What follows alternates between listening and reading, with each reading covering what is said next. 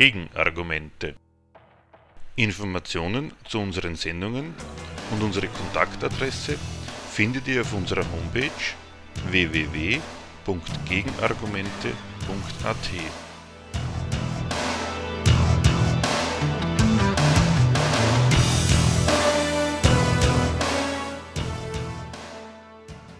Die europäische Einigung.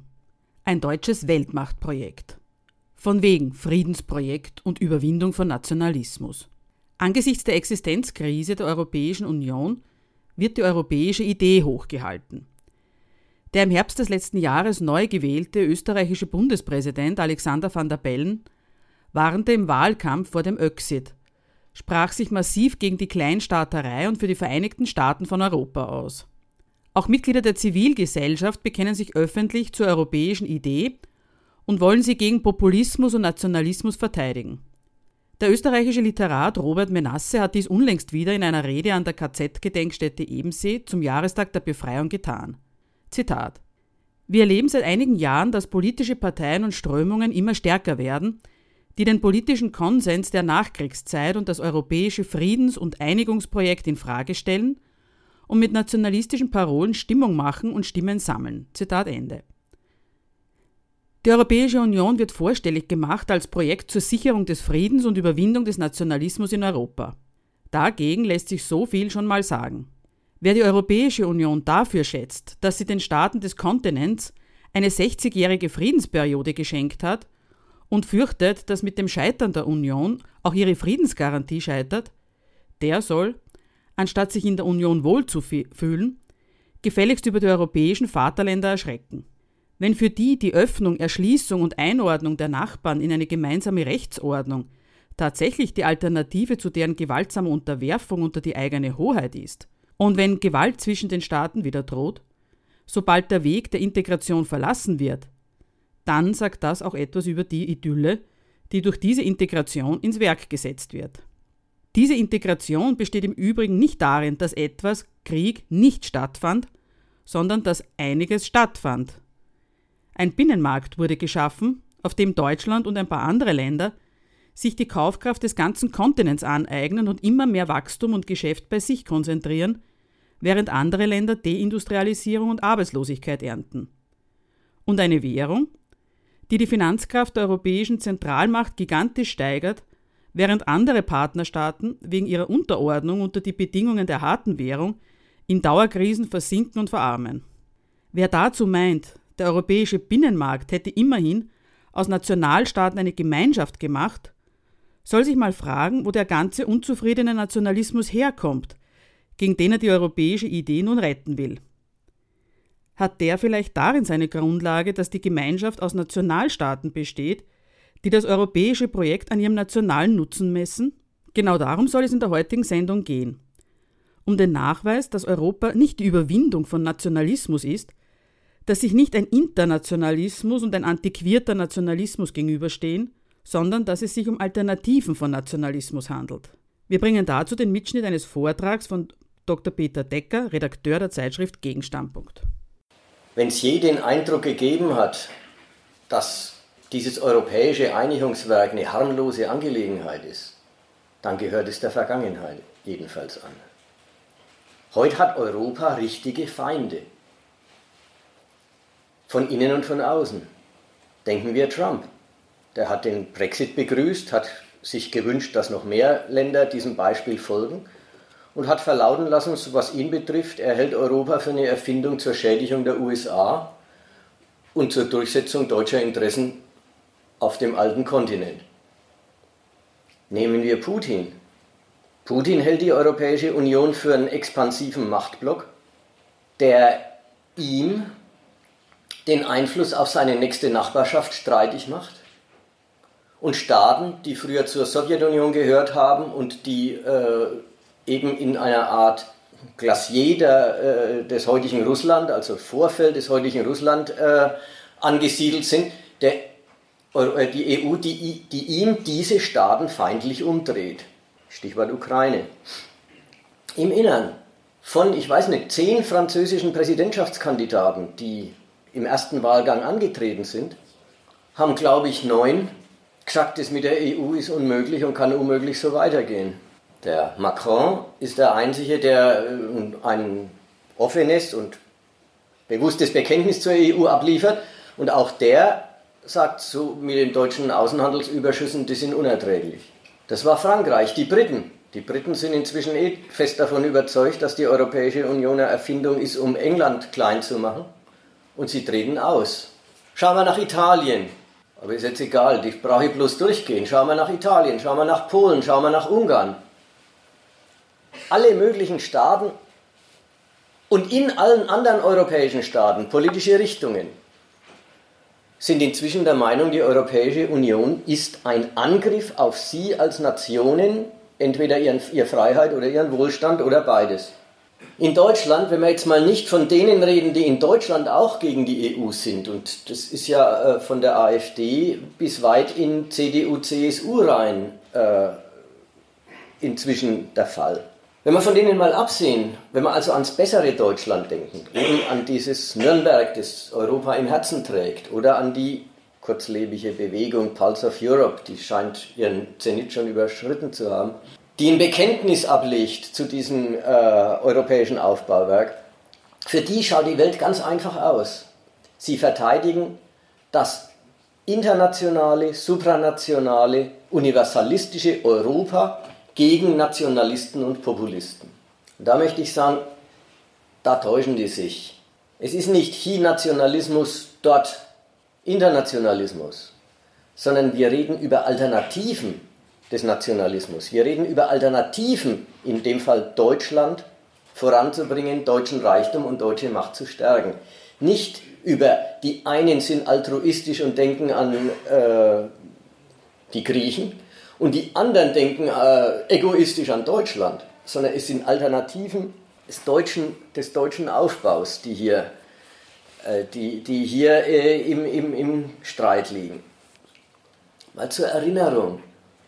Dieselben Leute, die sagen, dass was sich da rührt, ist antiquierter, ideologischer Nationalismus, der mit Europa nichts zu tun hat, sind auf der anderen Seite bereit, darüber nachzudenken, ob die Europäische Union eigentlich genug tut, um diesen Nationalisten den Wind aus den Segeln zu nehmen. Und nach der Seite hin, sie tut zu wenig, um der nationalistischen Stimmung oder den nationalistischen Anfeindungen Europas entgegenzutreten. In der Form wissen sie dann doch, dass die in vielen Ländern existierende Unzufriedenheit mit dem Europäischen Verbund so gar nichts mit Europa dann doch nicht zu tun hat. Da sind dann doch Defizite unterwegs und Nöte in anderen Ländern. Also irgendein Grund, irgendein Grund hat auch der Nationalismus, der sich jetzt gegen Europa wendet. Das Zweite, was ich, worauf ich so erinnern will, das ist noch, ehe ich Überlegungen richtig anstelle, woran ich erinnern will, ist das, das Zweite ist folgendes. Die Leute, die sich da jetzt zu Europa bekennen und sagen, das ist doch unsere Zukunft, das ist doch äh, eben ein Gemeinschaftswerk, haben auf der anderen Seite durchaus Erkenntnis davon, dass sich die europäischen Staaten schon schwer unterscheiden. Dass es da eine Führungsnation gibt, die mit dem Buchstaben D beginnt, und andere, die geführt werden. Dass eine Nation hochoffiziell sagt, wir müssen Verantwortung, zum Beispiel jetzt der Außenminister Gabriel angesichts des Brexit, wir müssen Verantwortung übernehmen für den Zusammenhalt der 27, die übrig geblieben sind. Dann ist da klar, da ist da eine Nation, die übernimmt Verantwortung und das sind da andere Nationen, für die wird Verantwortung übernommen. Jeder weiß, dass Merkel die mächtigste Figur in diesem Europa ist und in aller Welt im Namen Europas auftritt und spricht. Kurzum, Führung, Dominanz, ein bisschen vielleicht Hegemonie, ist kein Rätsel, ist nichts, was wir jetzt beweisen müssen. Das ist ein Faktum. Interessant ist, dass dieses Faktum überhaupt nicht den schlechten Ruf Imperialismus des Negativetikett, Unterdrückung anderer Nationen, womöglich Instrumentalisierung anderer Nationen zum Nutzen Deutschlands, das kriegt das Etikett nicht.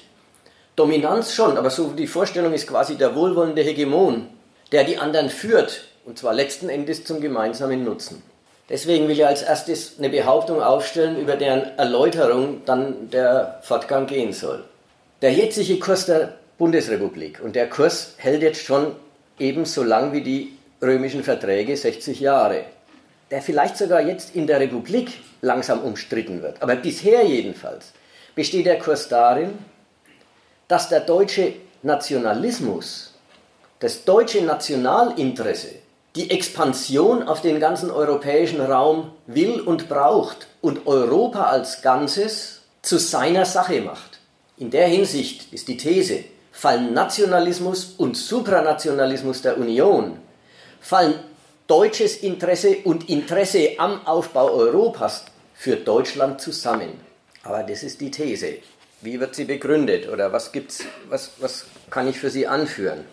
Ich mache einen Blick auf drei oder auf die zwei großen äh, Errungenschaften der Europäischen Union, nämlich den Binnenmarkt und den Euro, und will daran was zeigen, nämlich diese Einrichtungen führen mit Notwendigkeit die Scheidung der europäischen Nationen von gleichrangigen Partnern, als die sie beginnen, in geführte und benutzte und in führende und benutzende Nationen herbei. Die Scheidung ist das Produkt der EU. Wie geht's? Wie kommt es dazu? Erstens, der Binnenmarkt. Wie jeder Schritt der, wie jeder Schritt der Vergemeinschaftung in Europa ist auch der Binnenmarkt eingeführt worden als Angebot an alle Mitgliedsländer. Ganz klar. Sie sollen und dürfen den großen Markt für ihre Wirtschaft benutzen und sollen und dürfen sehen, wie sie an dem großen Markt wachsen können, wie sie Wachstum erzeugen können. Was ist so ein großer Markt? So ein großer Markt ist eine politische Einrichtung, in der die Staaten beschließen, sie verzichten auf die politischen Schranken und Konditionen, die sie dem, dem Geschäftsverkehr ihrer Bürger, dem grenzüberschreitenden Geschäftsverkehr ihrer Bürger auferlegen, um den nationalen Nutzen aus diesem Geschäftsverkehr sicherzustellen. Also Zölle, was sind Zölle? Na, Zölle sind erst einmal sowas wie Steuern auf grenzüberschreitende Geschäfte. Was sind sie als erstes? Als erstes sind Zölle Instrumente, mit denen Staaten sagen, wir verdienen auch an Geschäften, die nicht eigentlich in unserem Land stattfinden. Ja, nicht bloß was hier geschaffen und verkauft wird, sondern auch was über die Grenze geschafft wird, ist ein Stoff zum staatlichen Verdienen dran. Das ist die erste Bedeutung. Die zweite Bedeutung ist, Zölle werden eingerichtet, um, oder sie werden, wenn sie schon erhoben werden, ausgerichtet darauf, überlegene Konkurrenz des Auslands fernzuhalten, damit einheimische Firmen den einheimischen Markt für sich haben und Konkurrenz und, und, und äh, Industrien, die noch nicht konkurrenzfähig sind, erst einmal einen Schutzraum haben, in dem sie konkurrenzfähig werden können, damit sie dann irgendwann später auch ohne den Zollschutz auch auswärts Geschäftserfolge erzielen können. Der Binnenmarkt ist eine Konstruktion, da beschließen die Staaten, sie verzichten auf diese Vorkehrungen zur Sicherstellung des nationalen Nutzens aus dem grenzüberschreitenden Verkehr mit der Vorstellung, dann findet noch viel mehr Geschäft statt, wenn die Staaten es nicht durch Zölle belasten und durch Verbote und Kontingente und Qualitätskontrollen und Zeug behindern. Tatsächlich ist der von solchen nationalen Vorbehalten befreite Konkurrenzraum fürs Kapital in Europa dann aber doch nicht das Mittel aller Mitgliedstaaten, sondern genau das Mittel derer, die diesen großen Raum nutzen können. Die kapitalstarken Nationen, die Nationen mit den großen Firmen, mit den Kapitalen, die eben Milliarden und Milliarden investieren können, um neue Produkte hervorzubringen, die können dann wachsen, weil sie befreit sind von den Grenzen des bloß nationalen Geschäftsraums, weil sie in ganz Europa verkaufen können und natürlich auf Kosten anderer Firmen anderswo verkaufen können, die nicht so konkurrenzfähig sind, die nicht so attraktive Ware hervorbringen, sei es nach der Seite der Qualität und der Innovation der, äh, oder der Modernität des Produkts, sei es nach dem Preis. Der Effekt des Binnenmarkts, zum Teil sogar der bewusste Effekt und gewollte Effekt des Binnenmarkts, ist, dass die großen Kapitale wachsen und kleine verdrängen auf ihren Heimatmärkten und überall. Das heißt dann aber auch, dass die Nationen, die die schwächeren Kapitalstandorte sind, die werden durch den großen Binnenmarkt zu Verkaufsplätzen der Produkte der, äh, der konkurrenzfähigen Staaten. Während die konkurrenzfähigen dran wachsen und ihre Kapitale immer größer werden, haben die weniger konkurrenzfähigen Staaten das große Problem, dass ihre ganze Wirtschaft bloß noch im Verkauf von Produkten des Auslands besteht, was natürlich auf die Dauer die Zahlungsfähigkeit der Nationen untergräbt und den, äh, ja, auf die Weise sogar den Handel dann wieder behindert. Erste Scheidung. Die, Scheid die erste Scheidung heißt, der Binnenmarkt scheidet die nationalen Kapitalstandorte in Europa in die erfolgreichen, die können wachsen, ihre Firmen werden Multis und sie besetzen den ganzen europäischen Raum. Das ist dann der Effekt, den jeder sehen kann, wenn er nach Griechenland fährt, gibt es dort Lidl und Aldi. Und natürlich gibt es überall die Mercedes-Niederlassungen und die VW-Niederlassungen und so weiter und so weiter.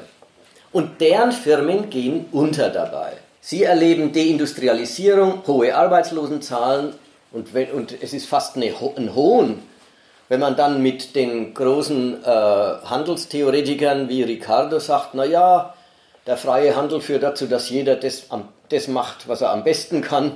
Wenn dann die Spezialisierung meinetwegen für Griechenland heißt, außer Tourismus und Oliven, ist nicht viel. Natürlich ist das nicht das letzte Wort. Die Chance der zurückgebliebenen Länder im Binnenmarkt besteht jetzt darin, Kapitalanlageplatz der Kapitale der erfolgreichen Nationen zu werden. Dass man dann eben wie Ungarn ein Motorenwerk von Audi kriegt und wie Portugal ein, äh, ihr wisst schon, da kann man eh endlose Listen machen. Dann sind sie aber erstmal die verlängerte Werkbank der erfolgreichen Firmen und investiert wird dort nicht mehr nach nationalem Bedarf, sondern nach dem Bedarf der Firmen im Ausland, wenn die halt ein, Kapital, äh, ein, ein, ein erweitertes Produktionsfeld suchen und da gerade mal das Angebot von so einem zurückgebliebenen Land nutzen können. Worin besteht eigentlich die Fähigkeit der Länder, ein Angebot zu machen? Muss man wirklich sagen, in zwei Eigenschaften. In der Armut der Leute und in der Armut des Staates. Worin, wo, wodurch kann Portugal mit, mit Bayern konkurrieren? Meinetwegen um ein Motorenwerk von irgendeinem äh, Autohersteller.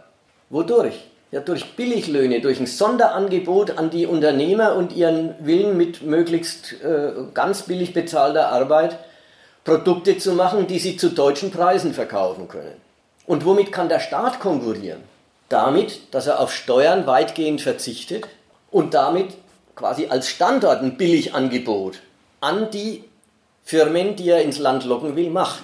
Mit natürlich dem eindeutigen Effekt, dann hat der Staat aber auch kein Geld und dann kann er auf der Basis auch sehr wenig tun, um die zurückgebliebene Konkurrenzfähigkeit seines nationalen Standorts zu korrigieren. Durch Infrastrukturmaßnahmen, durch Investitionen in die Wissenschaft und die Ausbildung etc. Drittens, und das ist jetzt der erste wichtige Punkt, auf einmal eingeführt wird der Binnenmarkt zum Sachzwang für die Mitgliedsländer.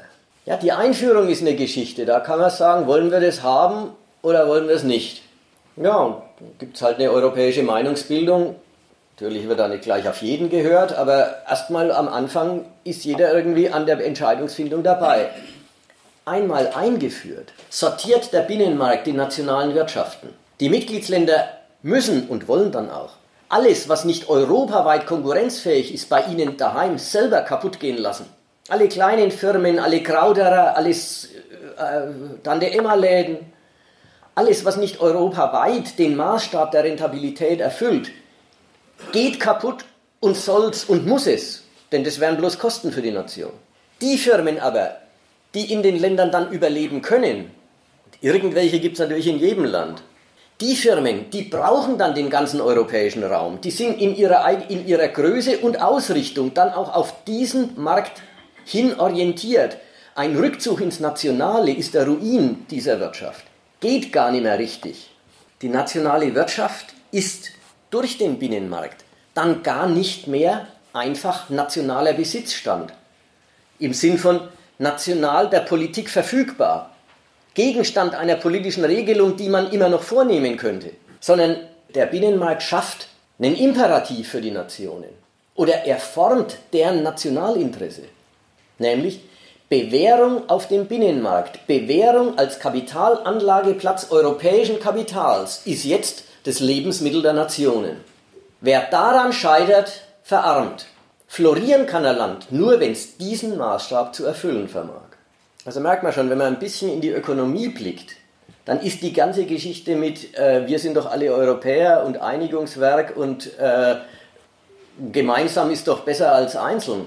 Das sind alles moralische, billige Sprüche für ein viel komplizierteres Verhältnis von Benutzung der Nationen untereinander und der Wirkung dieser Benutzung. Ich mache mal das, das zweite, die zweite große Errungenschaft, der Euro.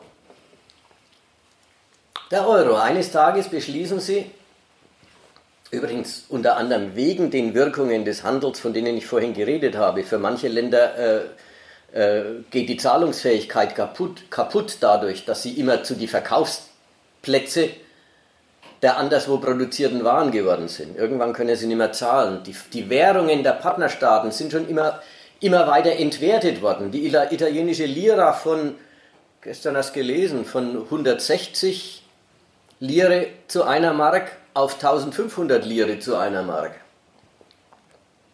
Also äh, im Lauf von 20 Jahren äh, äh, ein Zehntel. Der Euro ist ein Angebot, wieder wie der Binnenmarkt. Formell und zunächst ist der Euro ein Angebot an alle Mitgliedsländer. Ein Angebot, das in diesem Fall schon sehr eindeutig von Deutschland ausgeht, weil Deutschland hatte die harte Währung in Europa und die Partner hatten es nicht, überwiegend nicht. Manche Partner, wie die Österreicher oder die äh, Niederländer hatten eine der D-Mark gleiche Währung, deswegen, weil sie sie die ganze Zeit an die D-Mark gebunden hatten. Der Euro in seiner Einführung ein Angebot an alle Mitgliedsländer. Ihr dürft alle, wir weiten die, wir, wir, wir vergemeinschaften die Geldhoheit. Geld herausgeben darf jetzt nur noch die Europäische Zentralbank, keine Bundesbank mehr, keine italienische Notenbank und so weiter, sondern nur noch die EZB. Wir vergemeinschaften die Geldhoheit aber dafür dürfen alle Mitgliedsländer das gute, stabile, harte Geld benutzen. Ein Angebot, das die Länder von den ewigen Sorgen mit ihren Weichwährungen entlastet. Tatsächlich tut es auch im Anfang. Das ihnen das Angebot macht, ihr könnt euch viel billiger verschulden in der stabilen Währung als in den unstabilen Währungen, mit denen ihr bisher gewirtschaftet habt. Ihr gewinnt also erstmal an Kreditwürdigkeit. Haben sie auch. Ein ganzes Jahrzehnt lang. Dann aber kommt die Bedingung, die damit verbunden ist.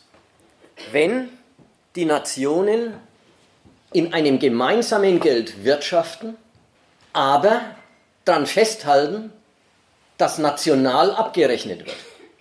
Dass also die Wirkungen der Konkurrenz auf dem europäischen Markt im gemeinsamen Geld an den Nationen hängen bleiben.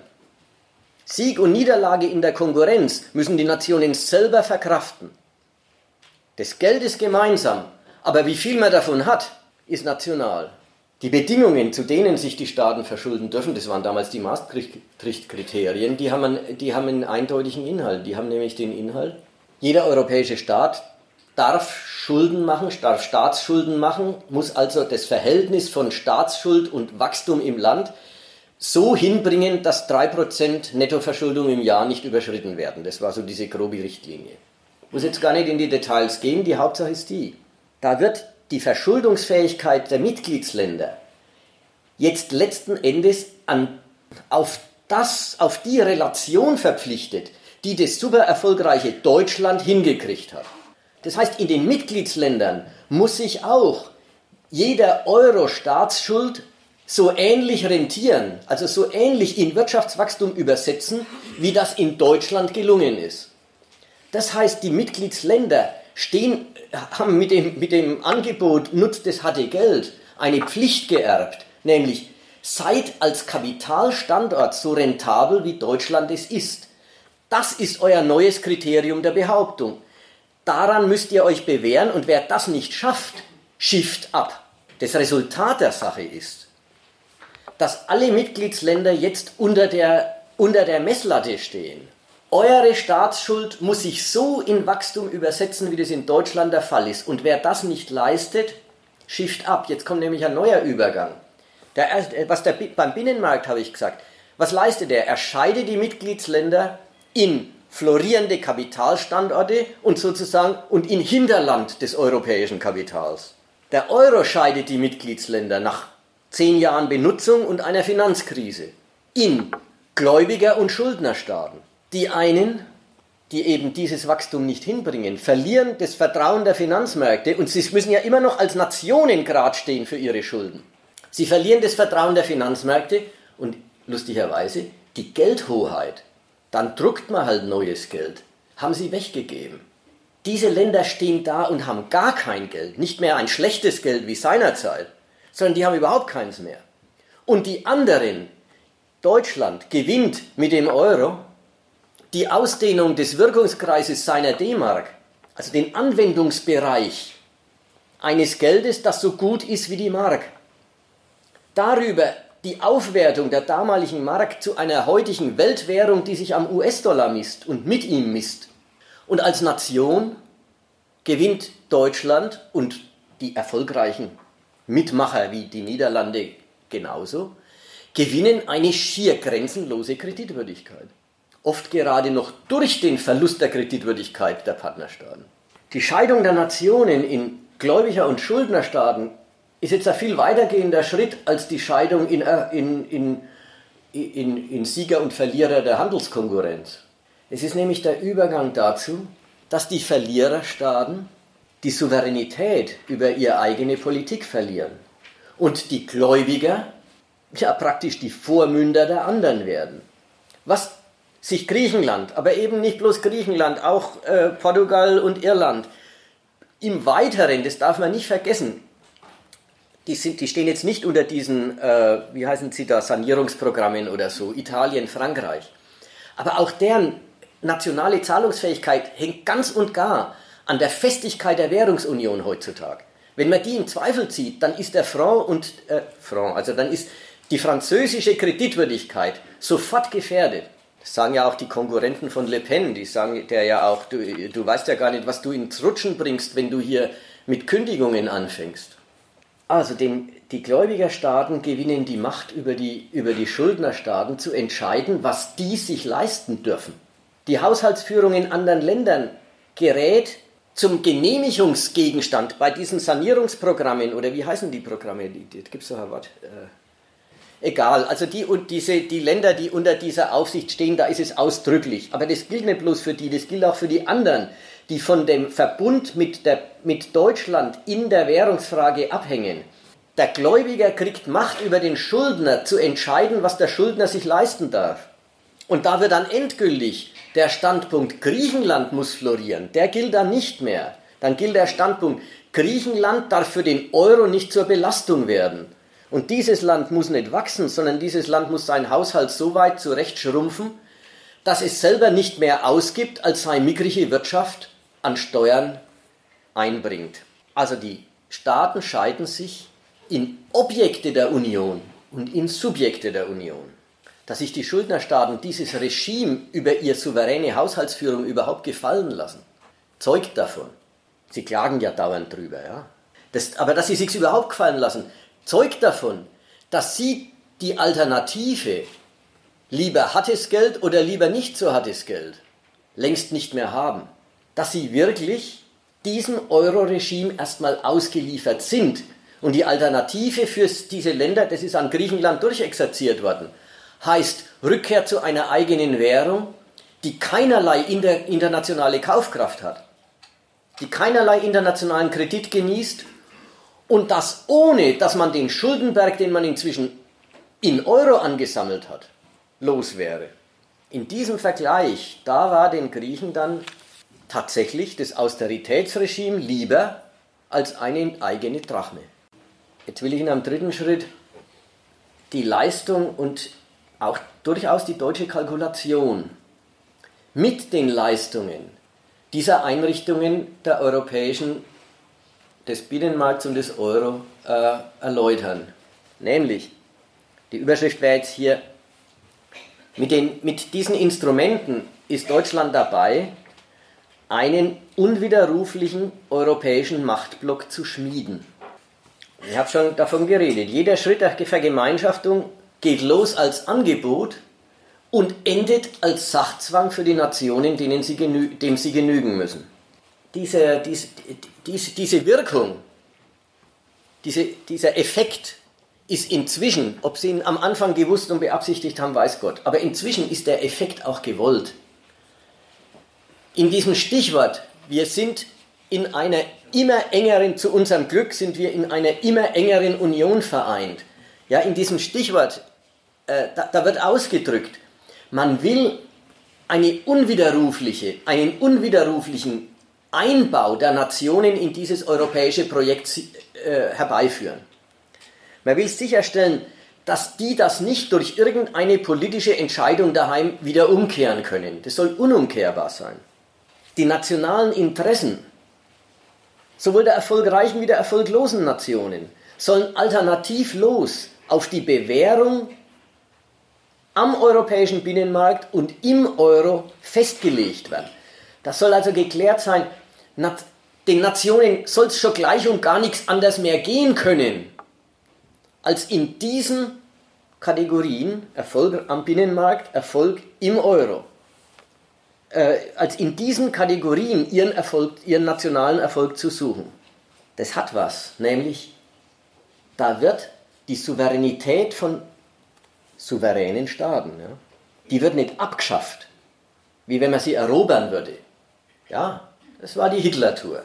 Man erobert die Nachbarländer, beseitigt die Regierungen und erklärt sie zur deutschen Provinz. Das ist der Weg der Europäischen Union nicht.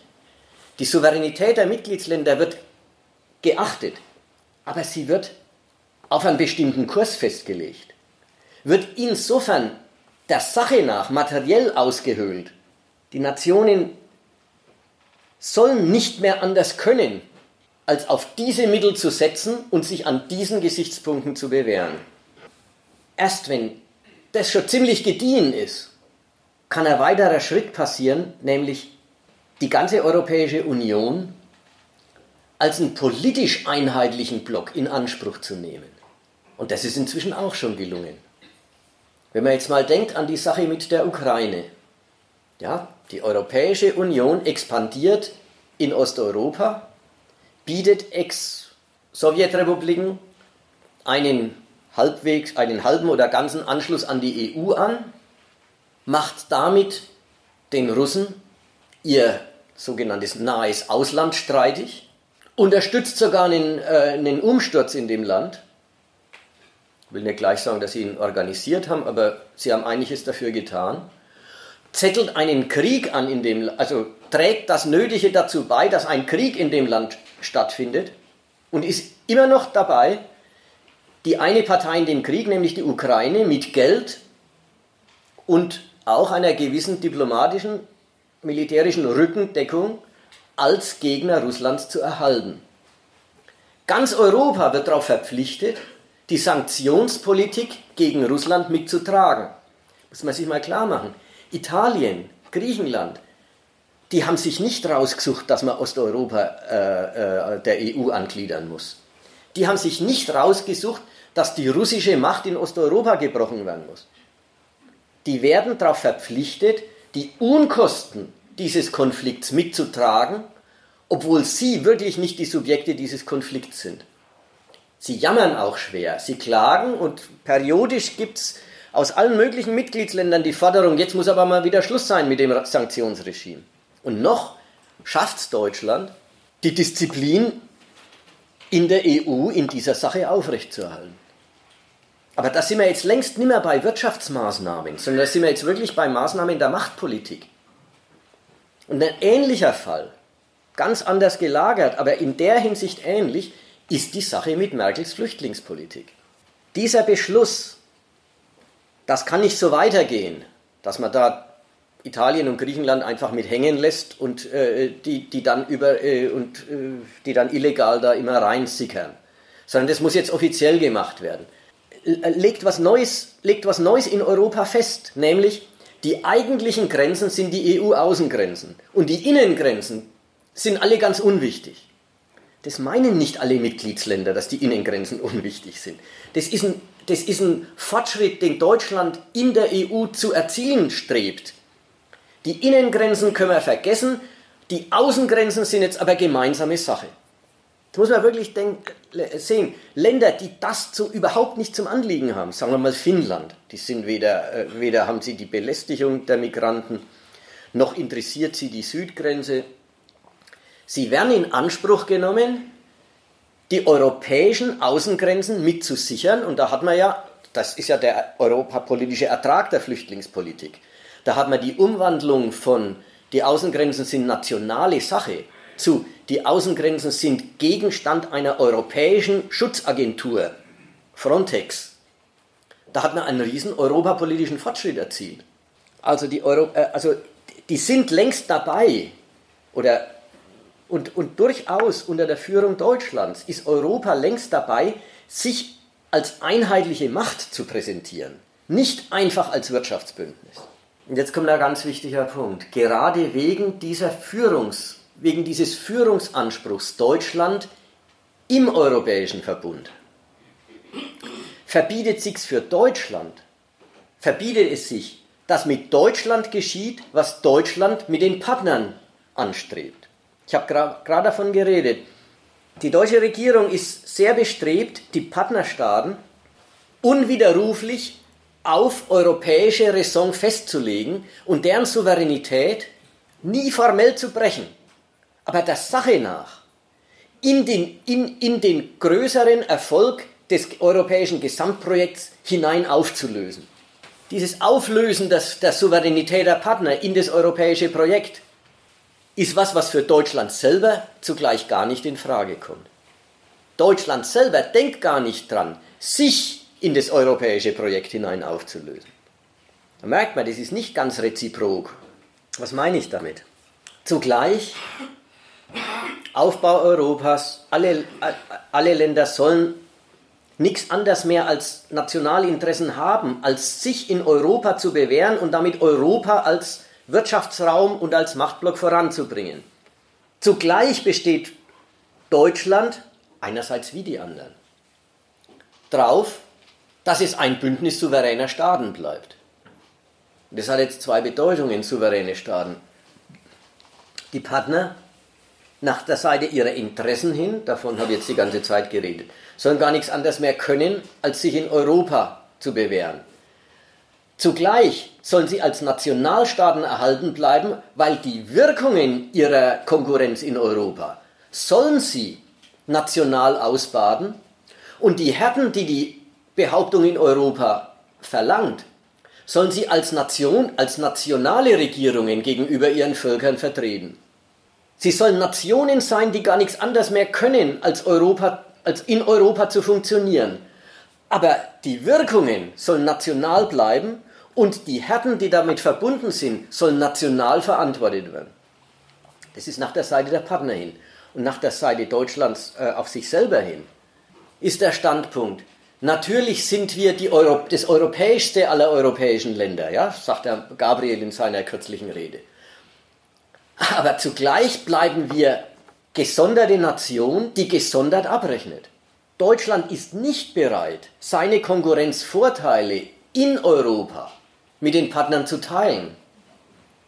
Es reserviert sich seine besondere Kreditmacht, die sie den Partnern nach deutscher Berechnung im Einzelfall mal gewährt oder auch nicht gewährt.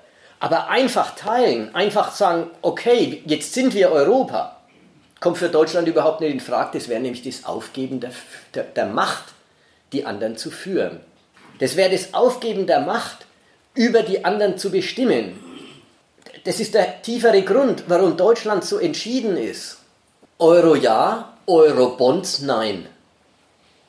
Ja, diese Eurobonds. Das ist ja, wenn man die Schulden vergemeinschaften würde, dann das wäre der Standpunkt, okay, geben wir es zu, Europa ist jetzt so eine Art Superstaat, alle, äh, alle miteinander teilen das gleiche Schicksal, alle miteinander hängen am europäischen Kredit, dann sind aber auch alle Schulden die Schulden aller.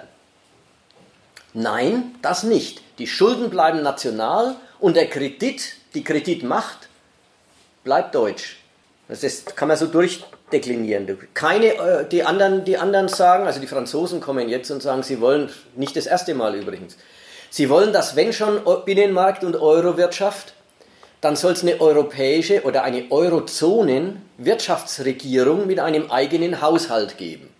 Naja, das hieße dann, dann müsste irgendein Teil des Steueraufkommens an, den, an die Eurozone abgegeben werden. Die Eurozone würde dann den den Eurozonen-Wirtschaftsraum bewirtschaften und eben die Staatsausgaben dort bestimmen. Sagt Deutschland, machen wir nicht.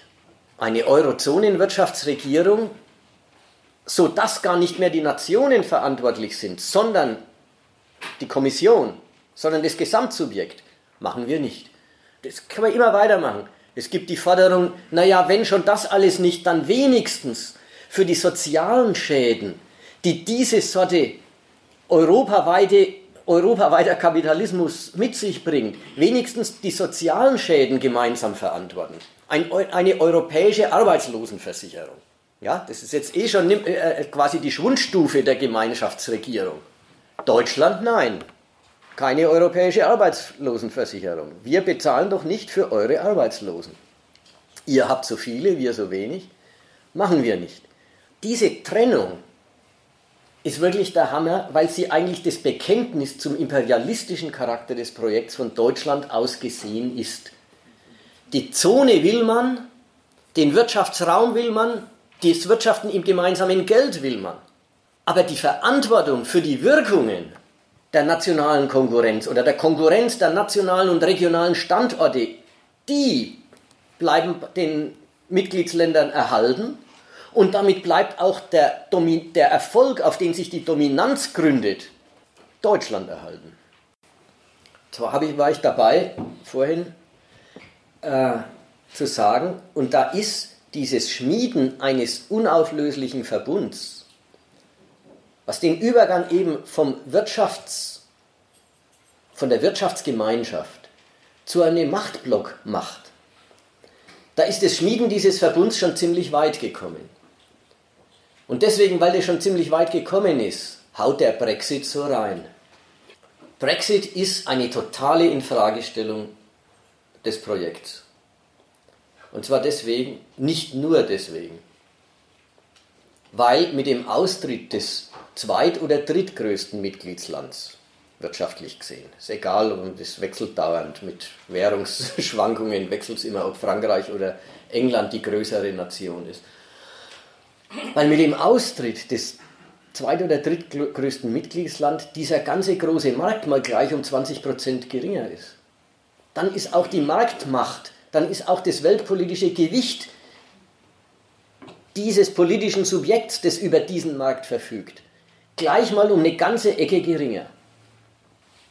Aber vielleicht ist noch viel gefährlicher, jedenfalls sehen es die europäischen Staaten gegenwärtig so, dass die Briten vorexerzieren, dass die Unwiderruflichkeit dieses Verbunds doch so unwiderruflich nicht ist. Dass also die, die Souveränität der Mitgliedsländer noch immer noch nicht so weit in das große europäische Projekt aufgegangen und aufgelöst worden ist, dass es ein Zurück für die Nationen nicht mehr geben würde. Dieses, dass es kein Zurück mehr geben soll, ist schwer das deutsche Interesse. Und das widerlegen die Briten.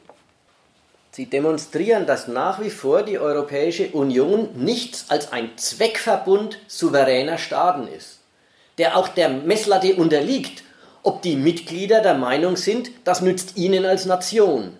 Und wenn es das nicht tut, dann schmeißen sie es auch weg. Das führen die Briten vor, dass, dass sie das sich rausnehmen das sagt was, ja, das sagt was über, über, über den Zweck dieses wunderbaren Gemeinschaftswerks. Wenn die Mitglieder sagen, entweder ich stärke mich daran als Nation oder ich will es nicht. Und da geht jedes Mitglied natürlich mit seinen Ambitionen ein. Also da ist natürlich, sagen wir mal, Luxemburg ein anderer Fall als England. England misst die, Nazi die Europäische Union gleich daran, ob diese Europäische Union ihm, England, eine Restauration seiner alten Weltmachtrolle ermöglicht. Die waren jetzt gar keine wirtschaftlichen Verlierer des Bündnisses. Aber der Umstand, dass die Briten es nie geschafft haben, dieses Führungstandem Deutschland-Frankreich zu entweder zu sprengen oder quasi als Dritter im Bunde mitzuführen, sondern dass sie immer im Verhältnis dazu keine Führungsmacht der Europäischen Union gewesen sind.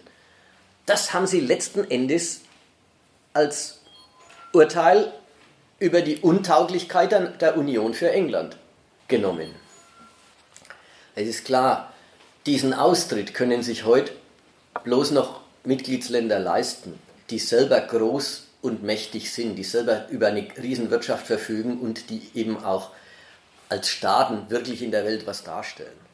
Für viele Nationen kommt es überhaupt nicht mehr in Frage. Das war ja an Griechenland durchexerziert worden.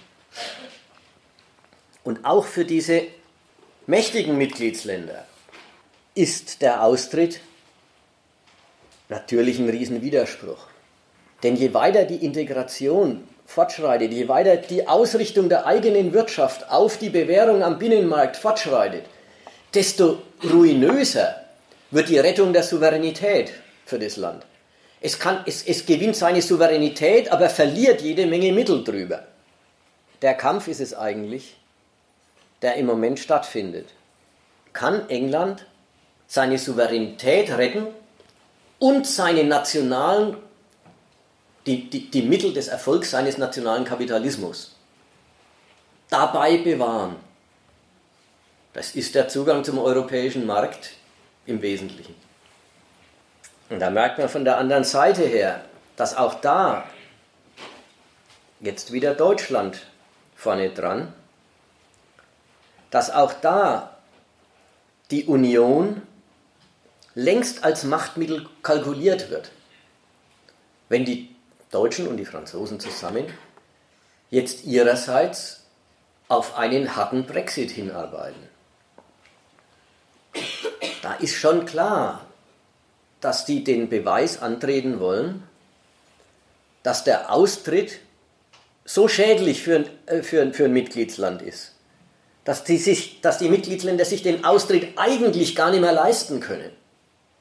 Sodass man an England sieht, äh, naja, dass da was rauskommt, was keiner mehr nachahmen möchte. Also diese, diese, äh, und das ist dann schon eine Machtdemonstration. Das ist die, äh, das ist die, mindestens die eine Seite der Brexit-Verhandlungen. Nachahmer abschrecken. Jetzt die Mitgliedsländer, die übrigen 27, darauf festnageln, dass es in Wahrheit Alternativen zu Europa für sie nicht mehr gibt. Womit dann auch endgültig geklärt ist, dass der Beweis, dass Europa, naja, dass Europa die Zukunft der Mitgliedsländer ist, unabhängig wird von dem Versprechen, ihr habt einen Zuwachs. Jetzt kriegt es den Charakter, Nein sagen könnt ihr euch eh nicht mehr leisten. Das ist, ein andere, das ist ein anderes Argument für Europa. An diesen Widerspruch der Union knüpfen auch die deutschen Europagegner an. Also ich meine die AfD und ich meine wachsende Zweifel an Europa in CDU und CSU, an den Widerspruch, sich mehr als, als Land, als Nation mehr oder weniger unwiderruflich in eine Union zu begeben mit anderen und das nur für den Fortschritt der eigenen Nation. Dieser Widerspruch, der eben je länger die Integration fortschreitet, umso virulenter wird, weil ja das Nein sagen immer schwieriger wird, weil die Fähigkeit frei sich zu dem Bündnis zu stellen, immer mehr schwindet. Das begreifen alle in Europa als einen Widerspruch. Das ist der Grund, warum die Union umso schwerer vorankommt und umso schwerer zu halten ist, je weiter sie fortschreitet. Je mehr die Nationen unwiderruflich auf Europa festgelegt sind, desto mehr fragen sich, fragen sich die Nationalisten in allen Ländern. Und alle sind da Nationalisten, ja, die, die sagen, mit Europa geht's und die, die sagen, Europa ist, unser, ist, unser, ist, ist eigentlich das Ende von unserem Vaterland, die sind sich beide in der Messlatte einig. Es geht darum, hat das nationale Ich durch die Benutzung der Partnerländer einen Zuwachs oder löst sich das nationale Ich immer mehr in dieses gesamte Europa und dessen Erfolge und Misserfolge auf?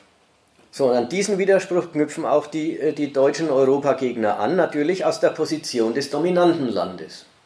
Die kritisieren, dass sich natürlich auch Deutschland, auch wenn es eben dominiert, mit jedem Fortschritt immer mehr in diese, in diese Partnerschaft einbindet und eigene Freiheit darüber verliert.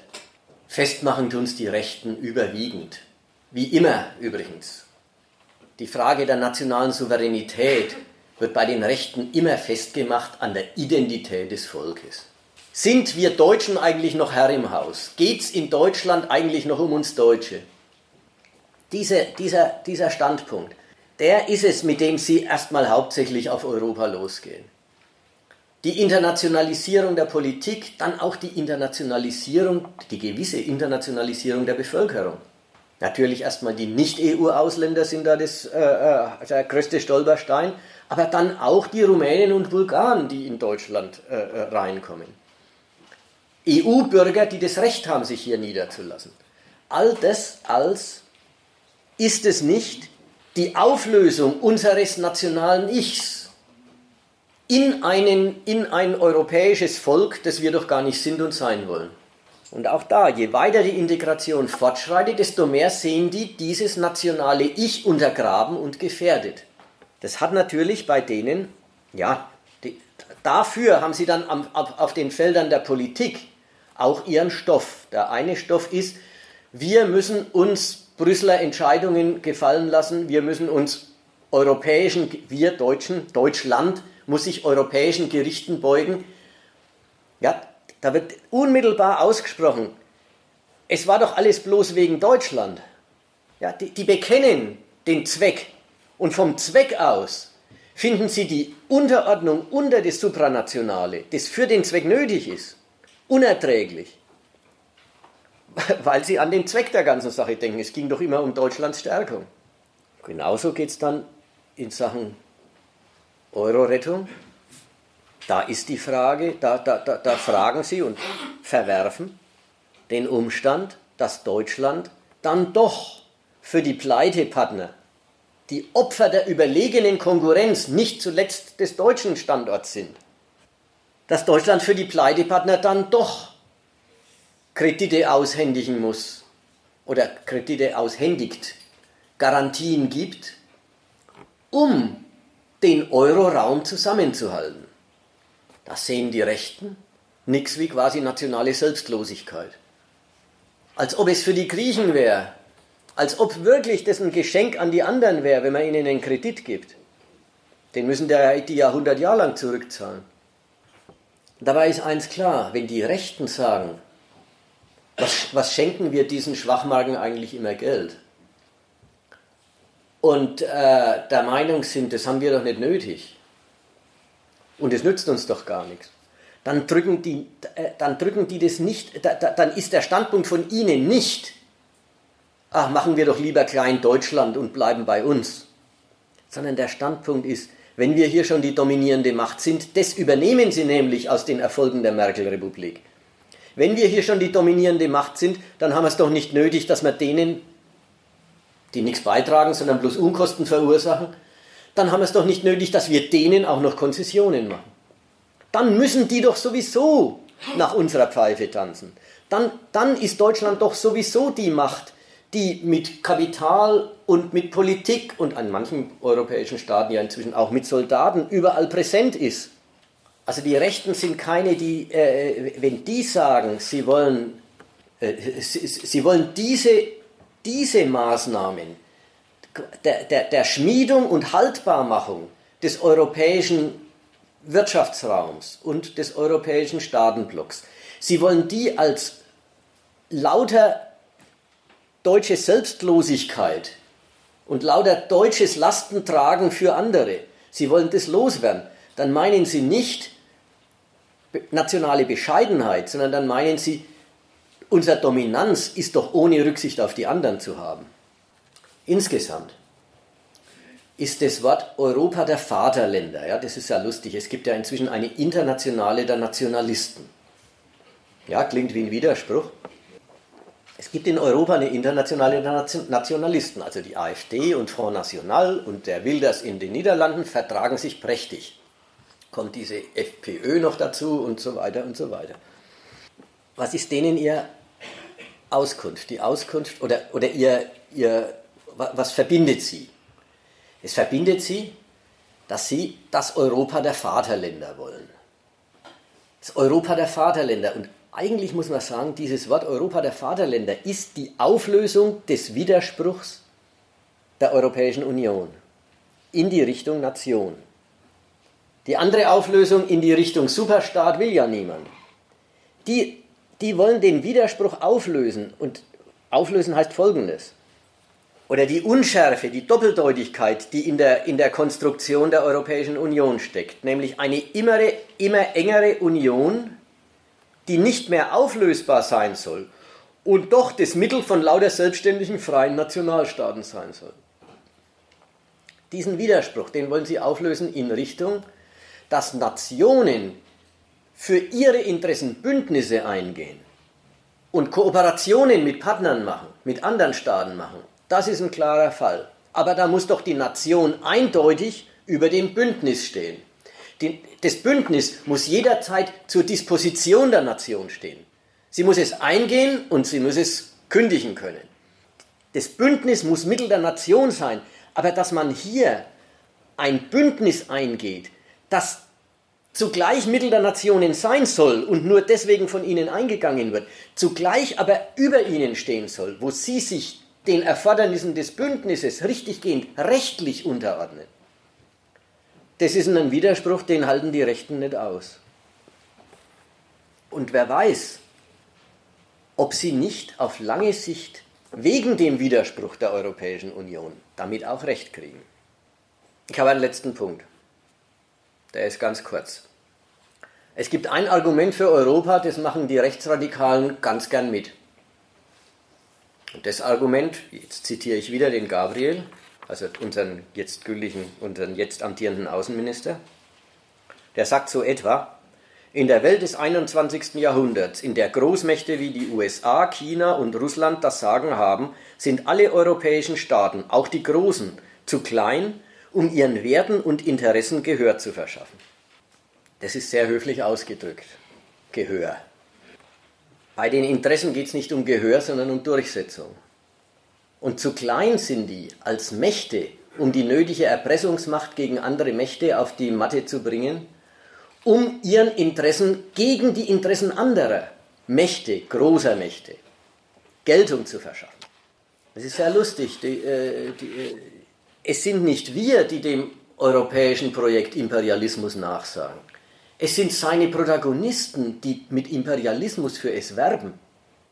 Ja, das kann man bei der FPÖ und bei der AfD und so weiter auch lesen. Als Bündnis gegen die großen Imperialisten der Welt finden auch die, die zusammen, das Zusammenstehen der europäischen Staaten gut. Dort mache ich mal einen Punkt.